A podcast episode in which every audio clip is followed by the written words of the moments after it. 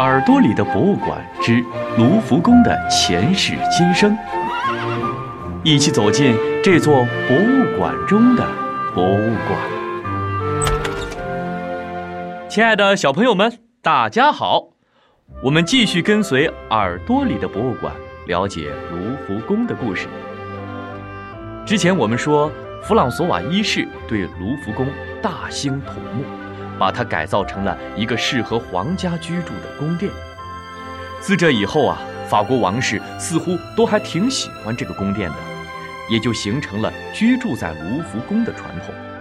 随后的诸多国王也都持续地对卢浮宫进行不同程度的改建。在卢浮宫广场上，有一座神奇的雕像，雕像上的人骑着骏马。像是飞奔在冲锋的战场上。这个人呐，是法国历史上最著名的国王之一——路易十四。五岁登基的他，统治法国长达七十二年，成为法国历史上在位时间最长的国王之一。人们呀，叫他“太阳王”。在他的统治下，法国的经济、艺术等方面有了很大的发展。甚至连路易十四国王自己也变成了时尚的代言人。他发明了我们现在非常熟悉的高跟鞋。这样一位热爱时尚、喜欢艺术的国王，自然对庞大的卢浮宫有着很多美好的设想。小朋友们不妨也来试一试哈。假如你有一栋自己的大房子，你会怎么去改造它呢？是建一个小花园，还是修建更多的房子，让更多的人居住呢？路易十四的想法非常的简单，他要给原来的卢浮宫再添加一些更美的建筑。为了让国王住得更舒服一些、更好看一些，建筑师们在国王的命令下开始改造卢浮宫。路易十四命令建筑师把卢浮宫建成了正方形的庭院，并且在庭院外面修建了富丽堂皇的画廊。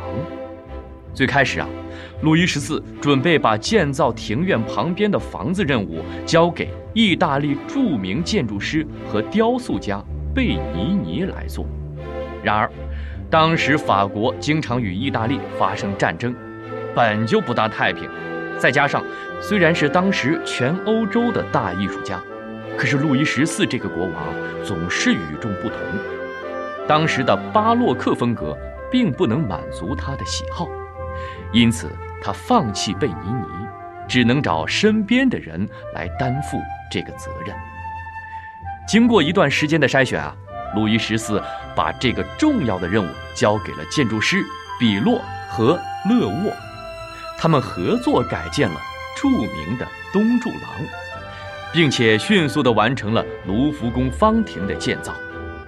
这个方亭长和宽都超过一百二十米，是一个很大的空间。我们小朋友不妨拿出尺子，量一量自己的卧室长和宽各是多少，看一看多少个卧室才可以拼出一个卢浮宫方亭吧。经过这一番的改建呀，卢浮宫不但面积增大了不少，而且随着路易十四审美的带领，巴洛克的衍生品洛可可风格也就应运而生了。在路易十四四十岁的时候啊，他决定要到凡尔赛建造宫殿，不光自己住，而且还需要一座配得上自己“太阳王”称号的前所未见的宫殿。于是。卢浮宫在经历了好几个世纪的建造后啊，被国王遗弃在了巴黎。但是，国王的离去没有改变这里的辉煌。另一群人们更生动有趣的生活，正悄悄改变着美丽的卢浮宫。究竟怎么回事呢？我们下期接着说。